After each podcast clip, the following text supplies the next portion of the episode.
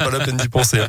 Allez, 6h30, avant de retrouver tout ça, c'est le journal avec Greg Delsal. Et à la une, les Jeux Olympiques d'hiver de Pékin. Quatrième médaille française ce matin. Encore en argent, la jeune Tesla 2, 20 ans, a pris la deuxième place du Big Air. C'est du ski freestyle. Le compteur tricolore qui devra encore grimper ce matin avec l'épreuve individuelle messieurs en biathlon. Les deux premiers du classement général de la Coupe du Monde, Quentin Fillon-Maillet et Emilien Jacquelin, seront dans la peau des favoris. Ils seront accompagnés de l'Indinois Simon Détieux et du Jurassien Fabien Claude. À noter la petite déception hein, ce matin en Super G pour Alexis Pinturo. 11e, Blaise Giesendanner lui a terminé à 9e. Comment se logent les jeunes en Auvergne-Rhône-Alpes? Chez nous, on compte 771 700 personnes âgées de 18 à 29 ans, ce qu'on appelle communément les jeunes actifs. L'INSEE vient de réaliser une étude concernant leur mode de vie et notamment d'habitation. Il faut savoir qu'un tiers hein, de ces jeunes vivent encore chez leurs parents et que 19% d'entre eux sont sans emploi.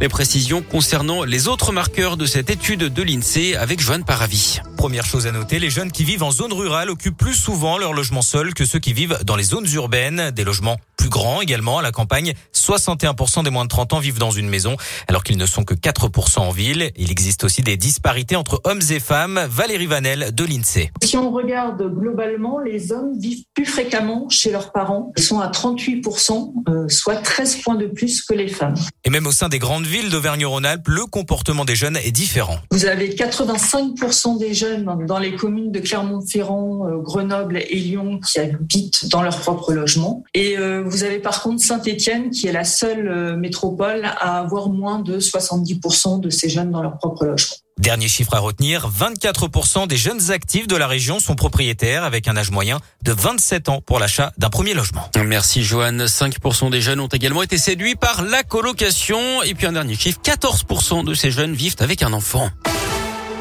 Nordal Lelandais reconnaît pour la première fois des penchants pédophiles. Il les avouait hier matin aux assises de l'Isère lorsque la Cour examinait les accusations d'agression sexuelle sur l'une de ses petites cousines.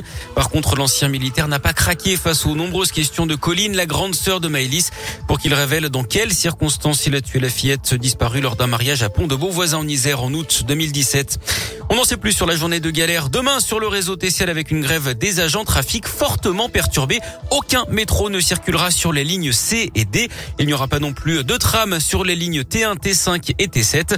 Plusieurs lignes de bus seront également à l'arrêt. Le service prendra fin à 19h30 sur l'ensemble du réseau TCL. Vous l'avez peut-être vu si vous circuliez à Bron hier, un radar sonore a été installé d'après le progrès. C'est unique en Auvergne-Rhône-Alpes. Il a été fixé à un mât dans l'après-midi avenue Camille Rousset. Pour l'instant, il est en phase de test. hein, ça va durer trois mois. Pas de verbalisation à craindre pendant ce laps de temps. Mais quand il sera homologué, il ne faudra plus dépasser les 90 décibels. Concrètement, c'est le bruit hein, d'une voiture qui klaxonne. Et comment le radar, il sait quelle voiture a klaxonné? Ah bah ça, par contre, c'est la, la technologie. On fera des petits sujets évidemment sur ce radar sonore, Eh, pour euh, vous Là, il y a sous roche, hein Bah écoutez, il y a des technologies, peut-être que ça déclenche une caméra et qu'il y a un son.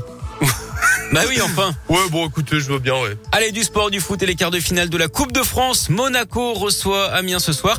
Et puis en tennis, euh, très beau plateau hein, pour l'Open 6e sens métropole de Lyon. Il a été dévoilé hier. L'épreuve aura lieu du 26 février au 6 mars au Palais des Sports de Gerland. Parmi les têtes d'affiche, l'ambassadrice lyonnaise Caroline Garcia, Alizé Cornet et Kristina Mladenovic.